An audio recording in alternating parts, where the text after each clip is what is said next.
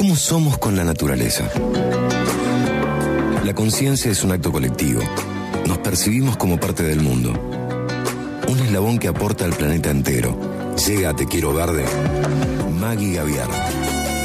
Con hashtag Semillar. Un espacio para repensar nuestro vínculo con la tierra. Hola, buenas tardes, buen sábado. Espero estén teniendo un muy hermoso día. Bueno, la vez pasada hablamos un poquito, abrimos algunas eh, primeras palabras, frases, conversaciones sobre las economías. Eh, por ahí para recordarlo, la, economía habíamos dicho que era la, forma de administrar la casa, o la casa le llamamos también el, planeta, puede ser nuestra casa, nuestra vivienda, nuestra familia, el espacio que habitamos y que cohabitamos la distribución de ciertos eh, recursos o de ciertas cosas que componen esa casa y también la, mm, digamos, la, gestión y la satisfacción de ciertas necesidades que podamos tener como personas humanas en este mundo y en este sistema Em, y una administración obviamente eficaz y razonable de los bienes. Eso es en la teoría, al igual que generar riquezas colectivas o individuales. es un poquito lo que habíamos conversado y surgieron preguntas de, bueno, che, ¿cómo, cómo estamos vinculándonos con, con la economía? ¿Cómo estamos haciendo economía? Individual, colectivamente, eh, lo estamos haciendo de forma consciente, no, bueno, se abrieron algunas conversaciones interesantes, algunas personas estuvieron respondiendo, ahí mandando mensajitos, contando un poco sus experiencias. Entonces, bueno, resultó interesante poder seguir abriendo este tema y lo traigo también porque me parece interesante ver la economía como parte de esta toma de conciencia ambiental que debemos hacer y que es la propuesta en definitiva de estos podcasts. Entonces, bueno, eh, digamos que quiero traer como tres Mm, formas, ahí ponernos sobre la misma página, tres formas que, tenemos de administrar eh, y justamente de hacer economía. Vamos a hablar concretamente del dinero en este caso. También recordamos que la semana pasada charlábamos que el dinero es una herramienta, un medio dentro de toda esta administración y dentro de toda esta de este hacer economía. Pero no es eh, no es la economía en sí, ¿no? No, es que sea la representación material de la economía, sino que es una forma que toman ciertos intercambios, ciertas transacciones, y es una de las formas, de, las tantas formas, pero no es la única. Entonces, pero bueno, hoy concretamente vamos a hablar de cómo administramos el dinero y cuáles son, digamos, las tres formas básicas o, más, eh, sí, que podemos tener como más conocidas para después poder, digamos, sentar esta base y en la semana que viene poder hablar un poquito sobre algunas propuestas de nuevas economías.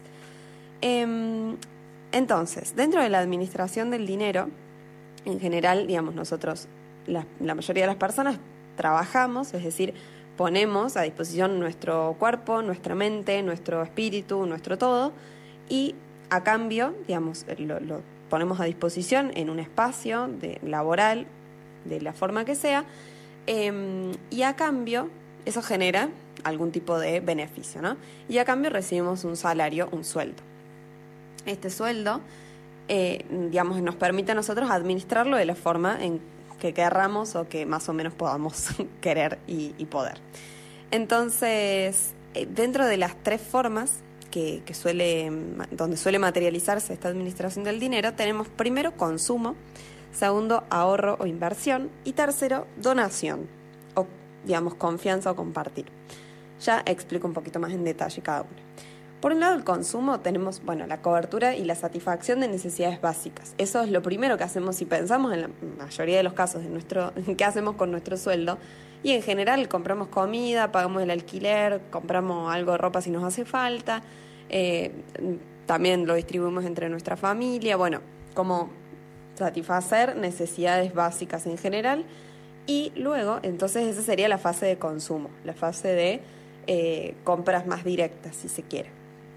Después tenemos la parte de ahorro o inversión, que esto es, digamos, no es común para todos los casos, porque, digamos, si quizás generamos un excedente, eh, una abundancia en nuestro, en nuestro sueldo, y ese mes o esa vez nos sobra para poder eh, invertir, capaz, no sé, plazo fijo, capaz, eh, no sé, poner la plata en algún lado o hacer alguna compra de algo para poder digamos, tener una seguridad financiera futura Bueno, eso sería la segunda posibilidad de administración, que sería ahorro o inversión.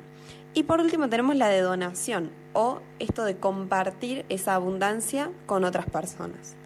Eh, puede ser con otros proyectos, con alguna organización a la que apoyemos, puede ser eh, donarla a alguna persona que conozcamos o no, que en ese momento le esté haciendo falta para alguna necesidad. Bueno, digamos, las maneras en donde se materializa son varias, pero esas serían como las tres básicas en la que administramos el dinero en general. Bueno, ya sentadas estas bases, les dejo tres preguntas que me parecen bastante copadas para que podamos eh, como pensar y, quizás traer la semana que viene respondidas en la mente. Eh, y después, bueno, que cada uno la siga flayando ahí por su cuenta, que me parece también muy, muy copado poder hacer eso. La primera pregunta es cómo hacemos economía. La segunda es cómo nos vinculamos con el dinero, cómo es nuestro vínculo con este medio que a veces se convierte en un objetivo, pero en realidad es una herramienta de la economía. Y para qué acumulamos dinero, es decir, para qué acumulamos esta, esta, mm, este, esta herramienta, este, estos papeles o estos, esta moneda virtual, depende de la forma en que se materialice. ¿Para qué? Bueno, un poco esas tres preguntas nos van a poder guiar y abrir las puertas a al último capítulo de, economías que, quiero traer, que es sobre nuevas economías y nuevas propuestas económicas, eh, para poder vincularnos de manera más armónica con, con el dinero. Así que bueno, los espero el sábado que viene. Les mando un gran abrazo.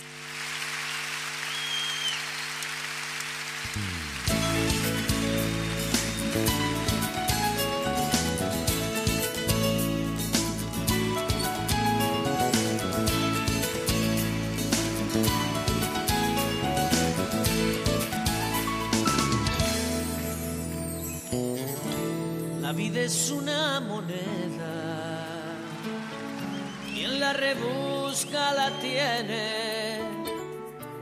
Ojo que hablo de monedas, sino de gruesos billetes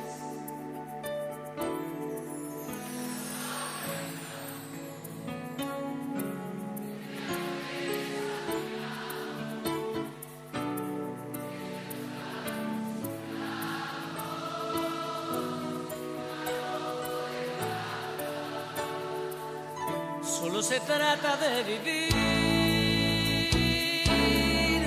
Esa es la historia, con la sonrisa en el local,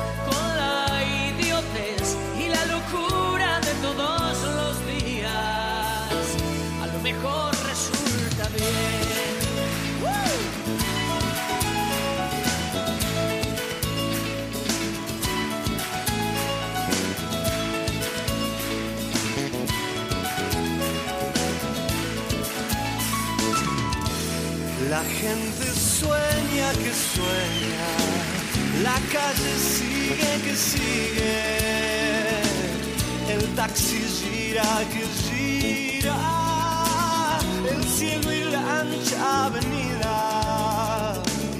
Los días cantan la historia del hombre al borde del hombre. Los días cantan mañana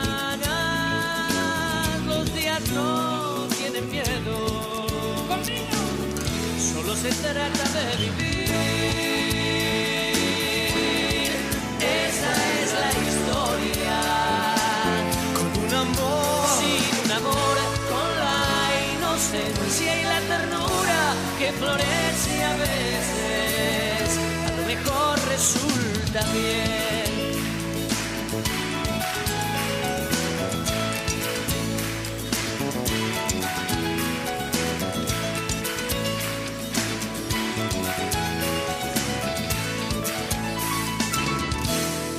Inunda el asfalto de sensaciones profundas. Conocemos bien nuestro ahogo, que es nuestra imagen fecunda. La vida es una moneda, quien la rebusca la tiene que hablo de monedas y no de gruesos billetes. Solo se trata de vivir. Esa es la historia. Con la sonrisa en el ojal. Con la idiotez y la locura de todos los días. A lo mejor resulta bien. Solo se trata de vivir.